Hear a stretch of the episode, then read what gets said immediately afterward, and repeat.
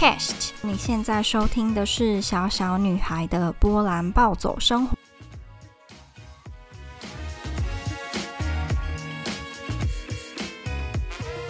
今天的 Podcast 非常的特别，因为我会跟大家分享一位到美国留学过的 Podcaster，他在美国留学经验跟我在波兰留学经验两者的相似跟相异的地方，相异对吧？这个词应该没有错，相异相似对，好，然后这一开始就出错了，然后不会到非常的详细的分享，就什么。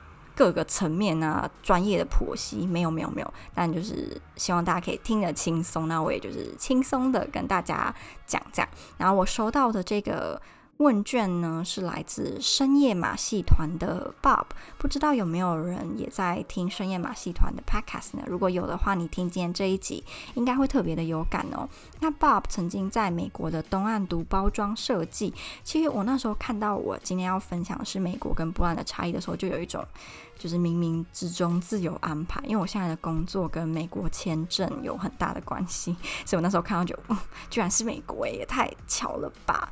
那大家也可以。可以到留学日本的台日三声道频道，听他们比较波兰跟日本生活跟留学上的各个差异，一定会超有趣，可以知道很多一般就是没办法知道的比较，因为很少人会去比较日本跟波兰留学差异吧，就是感觉这个。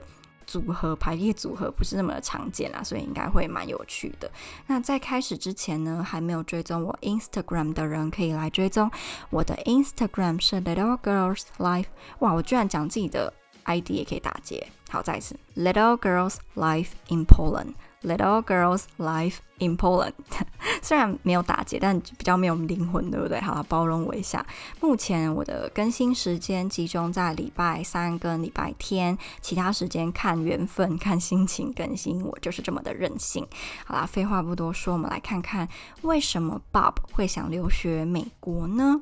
他说，因为他在马马来西亚马来西亚读美国，诶，美式的国际学校，制度相同。申请方便就去去了。我对马来西亚的印象其实蛮好的，然后这个原因有点好笑，是因为一个游戏实况主，他叫做老吴，不知道有没有人知道？他长得很帅哦，老吴。然后我以前呢、很爱看他玩恐怖游戏，因为他是那种嗯、很有智商的。实况主这个比喻好奇怪。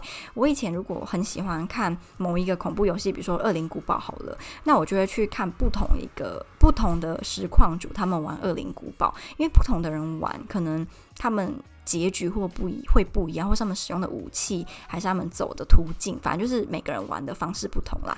但我发现老吴很对我的胃口，是他的玩法通常都是有脑袋的，他不是靠直觉或者是随便玩，他真的会去想，然后他会。一直进步，所以看他的玩游戏，尤其是解谜类，很疗愈。然后有时候很佩服他，就是哇，你居然可以想到要这么玩。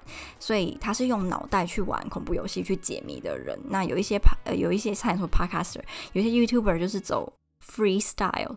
然后我想。走这边我就走这边，我想看，我要想要试试看怎么死，所以我就故意去给怪物撞。可是老吴他不快，就是很认真玩，然后很聪明，所以我就觉得马来西亚人真是不错，就因为老吴的关系，加上他很帅，加上他很帅，偷偷讲这样。Bob 他又分享说，他觉得到海外留学啊，必备脱离舒适圈的心态。其实我自己。也很有感，因为每个在国外，不论是工作还是读书的人都会很有感吧。就是你要脱离舒适圈，只是你经历到的故事可能就会跟我不一样了。我自己最深刻的文化冲击啊，是抽烟这件事情。我在台湾的时候，我身边的好朋友跟我的。父母呢都会跟我讲说，就我父母会跟我讲，好朋友没有啦，就是好，我的父母会跟我说，不能抽烟，绝对不能抽烟，抽烟真的很不好，是一个坏习惯之类的。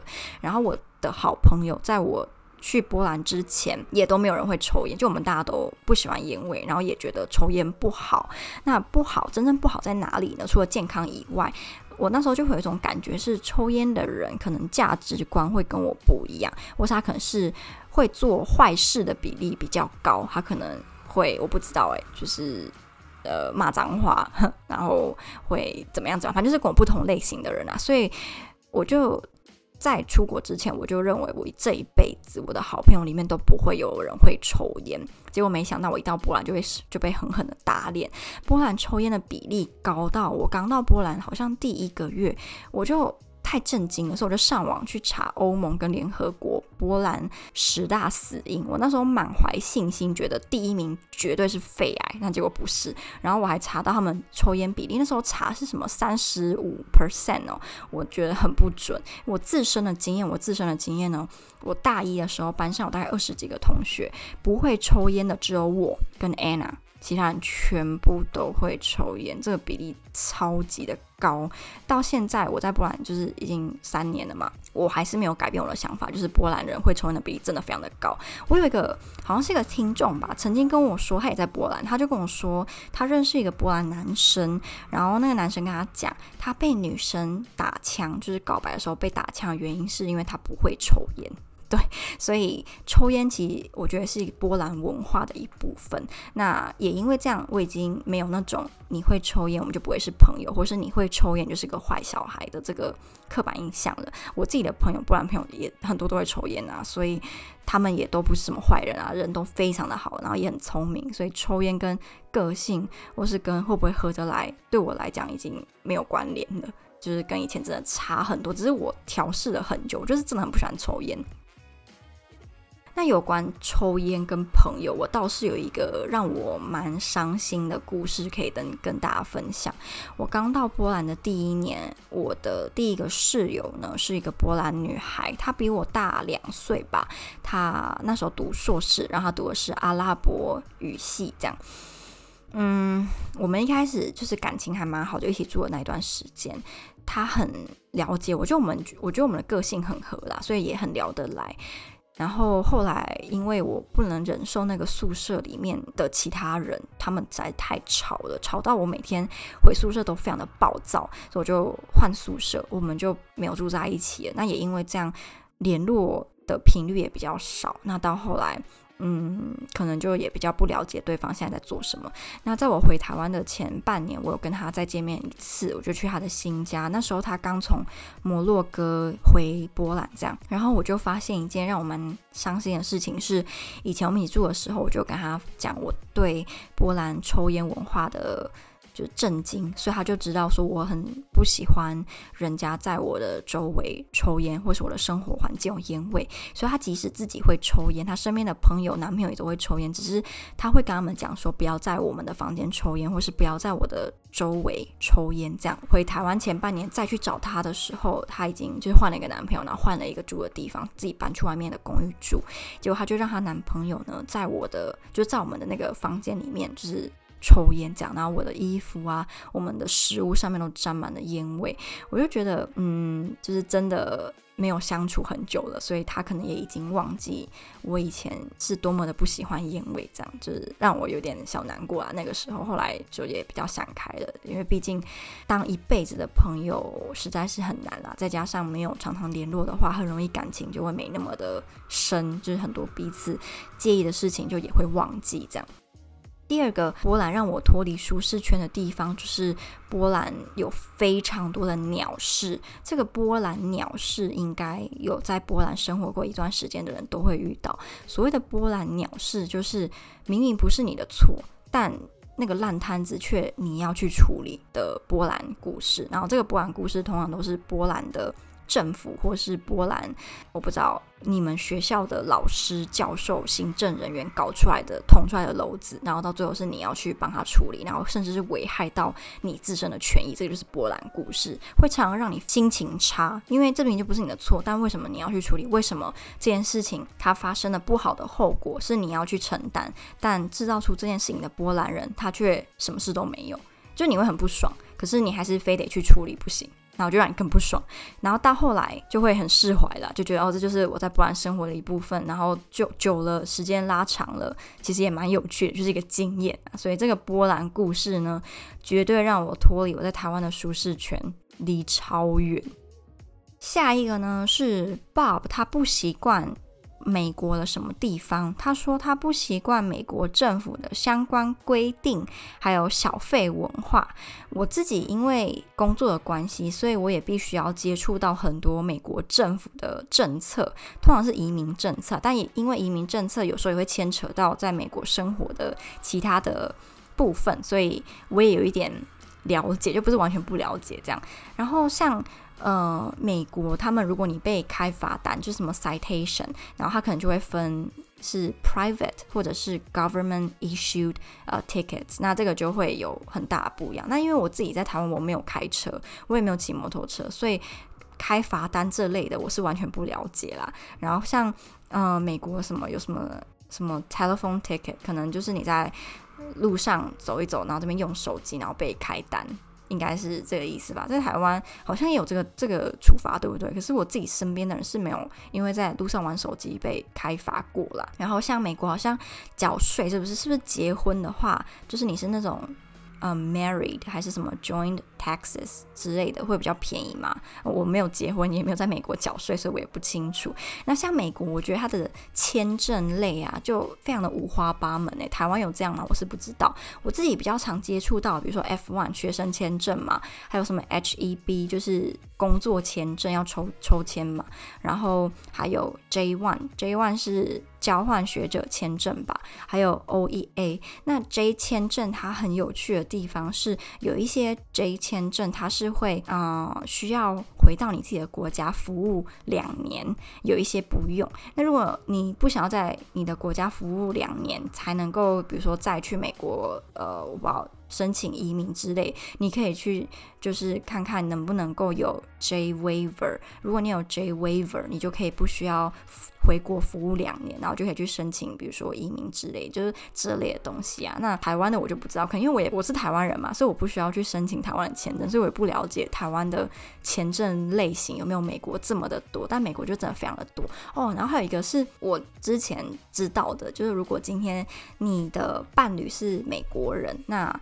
你申请签证上某一个层面会比其他类别签证还要容易很多。那比如说你以前可能在美国有非法居留超过一百八十天，照理来讲你是不能够申请绿卡的。可是比如说你今天你的伴侣是美国人，那你好像就可以还是可以申请。我不是很确定，但是我就印象中，你如果伴侣是美国人，那你的特权会比其他类型签证的人还要多很多，就申请上会比较方便啊。对，但也要呃承担会被人。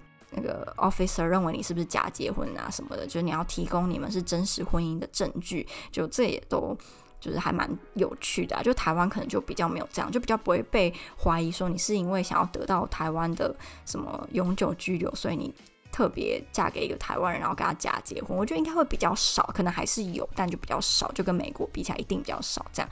那因为波兰没有小费文化，所以对于美国有小费文化这个冲击我就没有这样，因为我自己在波兰我是不需要给小费的嘛。可是因为我前男友的关系，所以我在英国算是蛮跟英国蛮熟的。对，在英国生活也有一段时间，那英国是有要给小费的。那我自己常常不太确定说要给多少才最恰当，就怕说哎，给这样是不是太多？给这样就。会很纠结，所以小费文化，我是我对这个小费文化是又爱又恨呐。就有时候觉得，如果今天我是服务生，像我之前在台湾的美式呃早午餐服当过服务生，然后我们就有小费给小费的这个举动，然后那时候就会很开心，就希望呃白人的客人多一点，也不能说白人，就是自己会有。国家有小费文化的客人，他们也比较会给小费嘛，所以就很期待说，拜托你会给我小费，拜托你会给小费这样。然后遇到了英国人，通常都蛮大方的。就我在台湾那时候，就是美式早餐工作的时候，我觉得英国客人给的小费都还蛮多，就对我来可能一百块、一百五，就真的还蛮多的。然后下一个是有关食物方面，Bob 说他在美国吃的东西啊，热量很高，分量又很大。体重暴增，但学会自己煮饭，这我还蛮有感的。因为我自己以前在台湾，我非常少吃素食店，就什么麦当劳、肯德基，我可能就是半年、一年才会吃个几次，就不会我我也不会什么一个月吃一次，就是是以年来计算，就半年、一年这样。然后我到波兰之后，我超常吃肯德基跟麦当劳，尤其是肯德基，因为那时候有一间购物商场离我的宿舍只要坐电车一站，所以有时候就是下呃下课，然后。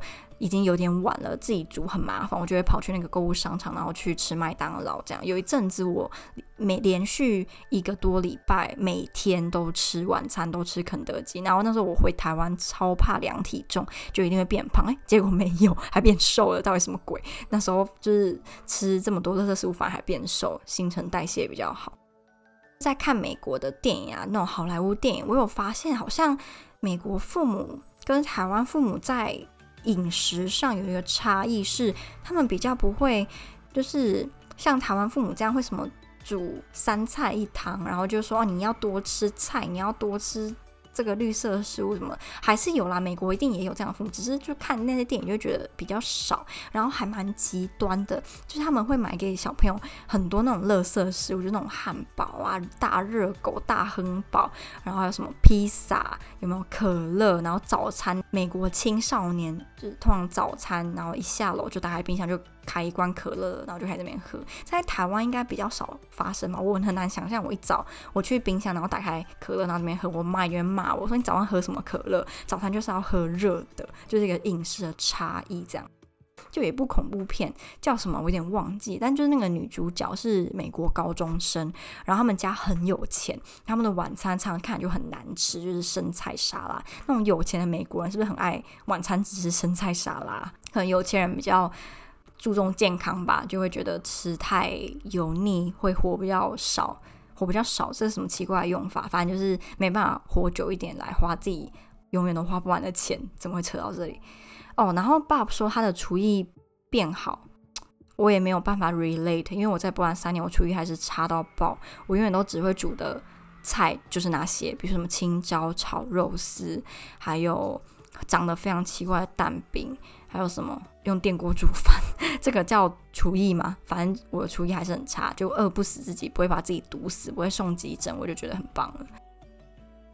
然后下一个呢是爸爸说他出国觉得一定要带的东西有电锅、罐头，还有怀念家乡时要看的纪念品。但他后来发现没什么是真的需要带的，因为当地通常都有。其实我觉得这是因为美国的。中国交换学生，还有台湾人、华人，反正就是华人、亚洲人、东亚人很多，所以可能在美国很容易就可以买到亚洲我们很常吃的或是常用的生活用品。可是波兰，尤其是我在的城市，台湾人超少的啊，保育类吧，所以如果你不带，你在这边生活就会很麻烦。嗯，如果你今天没没办法习惯波兰当地的食物，或是波兰当地的用品的话，就买不，就是台湾的东西就买不到嘛，所以这一点就跟波兰蛮不一样的。你现在问我说，哎，你要来波兰读书，你一定要带什么？电锅，我觉得电锅绝对要带。然后有是追求时尚嘛，然后对于化妆、保养啊、穿搭，我比较在意，所以我自己还有一个是，你在台湾很爱穿的外套，或是你很爱呃搭配的饰品。彩妆品、保养品，用在台湾用的很习惯的，一定要带来波兰。因为如果今天你用的，比如说是台湾的彩妆品牌，或是你用的是亚洲其他国家的品牌，那很有可能波兰买不到，或是波兰你要用两倍、三倍价钱去买，所以你还是用你自己就是从台湾买过去的会比较方便。尤其是这个防晒乳，真的我一定要讲防晒乳。如果你追求的是比较晒黑的话，因为我自己之前在台湾，我会用呃 ZA 的美白防晒霜用在脸上，然后我到波兰之后就发现他们的防晒乳的品质真的不是很好，可能因为大家也不是追求。要防晒吧，所以只要我暑假回台湾，我就会买很多我在台湾习惯用的防晒乳，然后带到波兰去用，因为在波兰就比较少买得到。那当然，什么美股没有美白产品、美白乳液这些的，你在波兰就是也很难买得到。妮维雅的美白乳液这些，就是波兰是没有的。所以如果你平常都有在用，你也要自己就是带来波兰这样。下一个我觉得要买的东西是肉松诶，因为肉松实在是太方便啦。今天无论是你煮稀饭，然后直接这样夹就可以吃，或是你做吐司，然后里面夹肉松，各式各样的料理都可以用到肉松。那我自己是肉松狂人啦，所以我后来就买了超多肉松带到波兰。我是带鱼松啦，因为鱼松可以带，肉松不确定，但鱼松是可以带到波兰的。爸爸说。其实到后来发现当地都有，也不需要买。我可以有共鸣的地方是，我自己带了超多从台湾带到波兰的食物，可是我到要回台湾的时候，发现我可能只用了三成，其他七成都没用。为什么呢？因为我舍不得用。我可能比如说十月回波兰，然后我就觉得。啊，这些东西要让我用一年哦，那可能就是要用很少，一次要用一点点，或是就是我撑到后来一点再用，就是非用不可的时候再用。就到后来发现，哎，根本就一点都没用啊，然后就。每个都很完整，那后来我就送给我其他波兰朋友，或是送给我的越南室友，因为我自己都没用完，就很白痴。所以自己也要是要斟酌啦。如果你跟我一样会因为舍不得不用，那你就不要带；或是你会像我刚刚讲的电锅啊、衣服啊、保养品这类的再带就好，其他吃的就不要带了。就你可能会跟我一样，就是舍不得，然后就不用，就很浪费。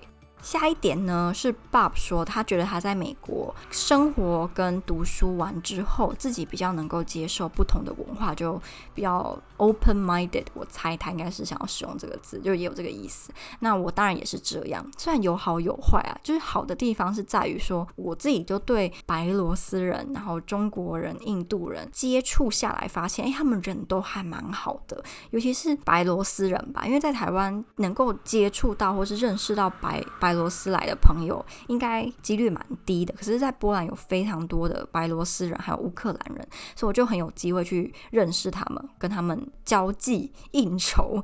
那中国跟印度人是我在波兰文课上面遇到的，我就发现，诶，他们也跟我平常想象中，或者是在新闻啊，在社交媒体遇到的。差很多，所以我现在对这三个国家的人，如果是可以当面接触，在国外遇到，我通常都不会抱有负面的嗯想法，或是觉得诶。他可能会跟我合合不来之类。坏的地方在于，我现在对土耳其人的印象就非常的不好，还有乌克兰人。我知道台湾的吴凤是个看起来蛮不错的人，可是我在波兰遇到的土耳其还有乌克兰的交换学生，就是让我气得牙痒痒的。他们俩这两种人真的啊，不行不行，就跟我自身的关自跟我自身的个性有很大的关联，因为我。不喜欢很吵。我在休息的时候，我在晚上想要睡觉，我想要读书，我很讨厌别人很吵。可是这两个国家的交换学生在波兰，我的宿舍当中都是头号一二名，有够吵、世界吵的两种人。他们非常爱开派对，非常爱喝酒，非常爱放很大声的音乐在那边跳舞。然后我自己就是。很不爽，这样就如果你有时间，或者你想，你可以去听我很久以前录过很多支，我怎么去挑战他们，怎么去 让自己调试心态，不要这么气气这些交换学生那么吵。在波兰这三年呢，也让我体会到台湾的好吧。以前很多我们习以为常，把它当成理所当然的台湾的优点，在我去了波兰之后，我才发现。哇，他们真的对生活品质有蛮正向的帮助，比如说台湾的便利商店啦，还有台湾的。什么？因为我现在在台湾久了，我又有点想不起来了。总之，在国外的那一段期间，我就是很长很思念台湾，然后觉得台湾真的是世界上最棒的国家，很多方面啦。可能我要再出国一次，我才可以再跟大家好好的详细分享我怀念台湾的什么优点。目前能够想到就是便利性，就是便利商店啊，然后嗯，美妆店什么保雅、屈臣氏这样，哦，在国外就会很想念。还有衣服店，那种衣服小店哦。就是在波兰都没有办法好好享受买衣服的乐趣，太贵。在国外做过最疯狂的事情，Bob 说他曾经在美国一个人开车十几个小时去找朋友玩，还没有用 Google Map，太强了。因为我不会开车，所以我没有办法想象没有用地图。然后开十几个小时，哎，好累哦！十几个小时开车去找朋友玩，在美国好像必备技能是一定要开车，对不对？就是不会开车，好像生活上会很麻烦，因为美国这么土地这么大，如果你不会开车，就会很不方便。我以前以为美国可能就是大众运输工具很便利，但好像不是这样，就不是每个州。因为有一个 YouTuber 叫做。Mindy，他是美妆 YouTuber，然后他之前就去纽奥良吧交换，他就说纽奥良的公车那些的超级的不方便，什么常常误点、啊，然后班次也不是很多之类，我才就是惊觉哦，原来美国大众运输工具没有很方便，就不是每个州。然后像在台湾，就是一定要会骑摩托车嘛，像我也不会，所以很多时候就会很麻烦。讲到这种公路旅行啊，我就有两种很极端的印象，一种是沙漠会有杀人魔。等在路中间，或是在马路中间放那个让你轮胎爆掉的那个东西，我不知道那个叫什么，然后让你爆胎，然后就被他杀掉。像那个魔山系列有没有，或是什么那个叫什么？有一个系列叫什么 Wrong Turn 吗？忘记了。反正就是那一群人都是因为核武器嘛，还是因为核污染，然后就变异，然后就会在马路上就是做一些很可怕的事情，就对路人还是对陌生人，反正就很恶心，就对了。所以我对那种美国公路旅行就会有点怕。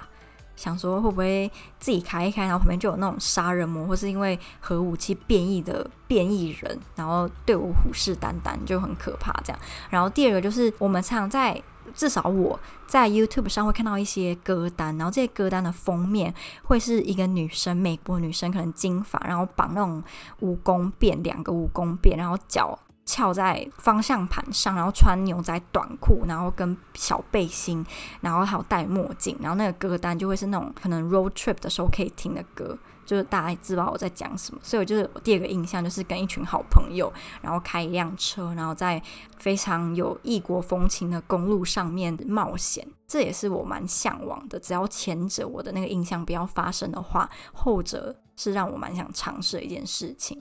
我之前借了一本村上春树的书，他就有提到他在一九九几年的时候，就是跟他的日本摄影师的好朋友呢，也在美国，他们两个人就是从东岸一直开车到，诶，从西岸一直开车到东岸这样。然后他的描述其实让人觉得 road trip 非常的无聊，因为他说他那个时候经过的各个州。的风景呢都很像，他在开车的时候就是都长那个样子，然后到后来你甚至会迷失在时间当中，你会发现说，诶，今天到底是礼拜几？因为我好像开车开了五天了，可是看到东西都一模一样。我真的有时间真的有前进吗？住了汽车旅馆，除了汽车旅馆的名称不同以外，里面的设施也都大同小异，长相也都一样。所以那时候我读完，其实也就觉得，嗯，好像也没有很好玩呢，就是。看他的描述，可是因为我发现那是一九九几年他的经验，所以可能跟现在二十一世纪美国又会很不一样。下一个是。回台湾必吃的食物，这个如果有在国外读书或工作，应该很有感。就你在那个国家，可能就会某一段时间非常的怀念台湾的美食，因为台湾的美食真的是太罪恶了，选择又这么多，又这么便宜，这么方便。爸爸说他必吃的是臭豆腐，我自己可能因为波兰的美食实在是太少，对我来讲，所以任何台湾吃的，只要不是我原本就不喜欢的。在我刚回来台湾的那第一个月，我都会是一道佳肴，我就完全不会挑。我记得我第一年从波兰回台湾过暑假的时候，我在机场踏到 Seven Eleven，我看着眼前的黄金豆浆，没有业配，我就哭了，我就觉得好感动，黄金豆浆。然后我原本以前。超级讨厌吃我们家前面的香港烧腊便当店，因为从小吃到大吃腻了。如果我带我去吃，我会不爽那种。可我刚回来台湾，就会觉得妈带我去吃香港烧腊。所以我第一个月回来的时候，我妈就会心情很好，因为都不用想说要用什么东西给我吃，吃什么我都说好好好好找找吃，这样就变得很不会挑嘴。如果有朝一日啊，Bob 会来波兰，我会带他去哪里呢？这是一个假设性的问题。就假设我跟他会是朋友，然后他来，我会带他去哪里？这样，我自己觉得我会带他去克拉科夫。诶，就也不是推荐我自己在那个城市，我那个城市实在是太无聊了，不要杀我。但是我真的觉得实在太无聊，要不是在那边读书，他真的不太适合一个偶尔还是想要玩乐的年轻人，就是。它太宁静了，然后没什么大事，就是那种从十五世纪到二十一世纪都没什么太大的事情的一个城市，这样也没有特别繁华，但也没有到很乡下，就是一个嗯中间不好不坏中间这样。为什么是克拉科夫呢？因为我觉得克拉科夫实在是太美了，真的就是太美了，什么地方都很美，街道，然后教堂，一切。它是第二个让我因为它的美感动到哭的城市，第一个是布达佩斯，第二个就是克拉科夫。所以如果今天 Bob 是一个喜欢那种欧洲风情，然后比较东欧哎中欧不能讲东欧会被波兰人打，中欧味道的。城市，那你应该就会蛮喜欢克拉科夫。然后克拉科夫有很多活动可以参加，无论你是喜欢听演唱会啊，喜欢艺文活动，还是你是很爱去夜店，克拉科夫都可以满足你。所以就跟我在的城市很不一样。到波兰，因为已经讲太多次，所以我好好怕一些听众会听到耳朵长茧。可是因为我怕有些人还是没有听过，所以还是要讲波兰的美食呢。第一绝对是 pierogi，就是他们的波兰水饺、波兰饺子啊，应该不能讲水饺是饺子。波兰饺子的外形可能。跟我们认知的水饺长得蛮像的，只是它比较大，然后皱褶没那么多。它皱褶可能就是四五个，我还去数那个皱褶我，就四五个皱褶。它吃起来也会跟你想象中的完全不一样，真的完全不一样。最常见的是马铃薯口味，还有猪肉跟一种。腌过的菜，然后马铃薯口味也是我个人比较喜欢的，因为比较不会踩雷啦。每个人吃应该都不会觉得太难吃，但其他口味就会蛮有争议，尤其是甜的。就是波兰的饺子也有包草莓跟包蓝莓各种水果，然后它可能是一袋冷冻的饺子。这种饺子就是很看卖的地方的品质，还有你个人的口味，所以波兰饺子真的不是每个人都会喜欢。波兰人跟其他来自东欧国家，像乌克兰、白罗斯，他们也都蛮喜欢波兰饺子，可能他们。自己国家的口味也比较类似吧，所以他们就会觉得很好吃。可是我遇到的亚洲人啊，通常都不太喜欢波兰饺子。我自己是觉得波兰的那个马铃薯包马铃薯内馅的饺子还蛮好吃的，其他我就不予置评，不予置评。我个人比较喜欢的是波兰的猪排，对，波兰猪排跟台湾的也很不一样，它的口味没那么重，然后没那么油腻。我自己觉得算是波兰美食里面第一名的。对我我自己觉得是第一名，然后我遇到的台湾人也不会不喜欢这道菜，或是觉得很难吃，因为就是一个大家都还蛮能接蛮能接受的美食这样。那最后想要跟大家分享是，对于在波兰留学，自己蛮后悔什么事情。所以如果你也即将要出国留学，你可能就可以稍微借鉴一下我自己后悔的地方嘛。第一就是没有去滑雪，我觉得我没有在波兰，就是这三年去滑雪，真的。太不应该了，因为在台湾很少可以体会到滑雪这个活动，然后是那种专业有专业人士教你，然后整个环境都很适合滑雪的这个国家就是波兰嘛。那台湾跟它相比，绝对就不是这样。然后第二个是我希望我自己没有翘掉任何一堂课，我当然有，但是。如果我可以再做一次选择，我绝对不要翘掉任何一堂课，一堂课我都不要翘。无论我当时觉得我的理由不去上课的理由有多么的冠冕堂皇，现在的我都想要穿越回去，然后打他一巴掌，说你给我去上课。可能也因为毕业了，所以对于学业上面的心态就会跟以前不太一样。我现在就真的觉得读书太美好了。然后我在波兰这三年，其实也算非常认真啦。我自己不会害羞的说，哦，我就是还好啦，没那么认真。我真的很认真，在后悔程度上没有那么高，还是会蛮后悔有好几堂课没有去上。如果今天我去上，我可能会多学到好多东西，或是跟同学会有更有趣的辩论啊，或是讨论，都被我错失了，所以就还蛮后悔的啦。就这个小后悔，小后悔。再来后悔就是我假日没有多出去玩。在国外，我真的觉得假日就是。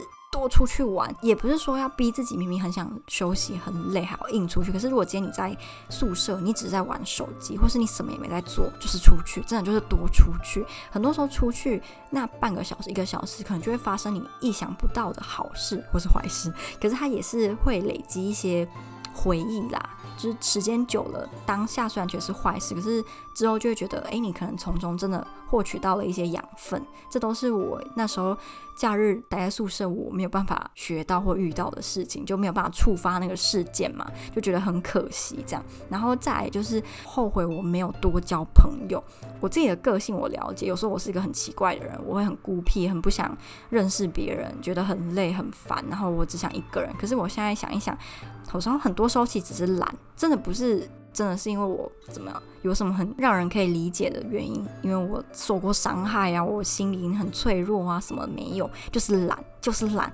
那朋友。也是要看人啦，就也不是说你就是随便交朋友，只是嗯，你没有踏出第一步，你永远不知道那个人他会对你的人生带来什么样子的影响，他可能会成为你这一辈子的挚友，或是他会带给你什么样的帮助，或是他有什么样的故事，你可以从中学习，或是你你这个人也可能对他来讲也是一个，我不知道，你可能会拯救了他在某些方面，或是你给他一些勇气啊，还是怎么样怎么样怎样，就是我觉得很难说，所以我会希望我自己有多交朋友，多。跟别人认识，然后不要害羞。真的，我觉得出国一个我自己会建议的事情就是不要害羞，放下你的面子，不要想太多，不要怕丢脸，就是去做，勇敢。就是 brave，be brave，不要觉得说做这件事情别人会笑你或什么的。真的，你永远不要高估你自己对于别人的影响，或是就你不要觉得你今天做件事情别人会一直记得，或是别人会笑你，或别人会怎么样？不会，别人根本不不在意你，好吗？这世界上最在意你自己的就是你自己，别人根本不 care 你怎么样。你觉得自己今天再丑，在别人眼里可能你一直都是这么丑，你没有变过。对，讲好像有点负面哈，可是你应该可以理解我想讲的啦。好，那就是今天的分享，希望大家喜欢。然后，如果你有什么别的想法，然后你听完有一些很有趣的心得，也不一定要有趣啊，就是有一些心得，都很欢迎来私讯给给我，或是留言给我，那就这样喽。我们下支 podcast 再见，拜拜。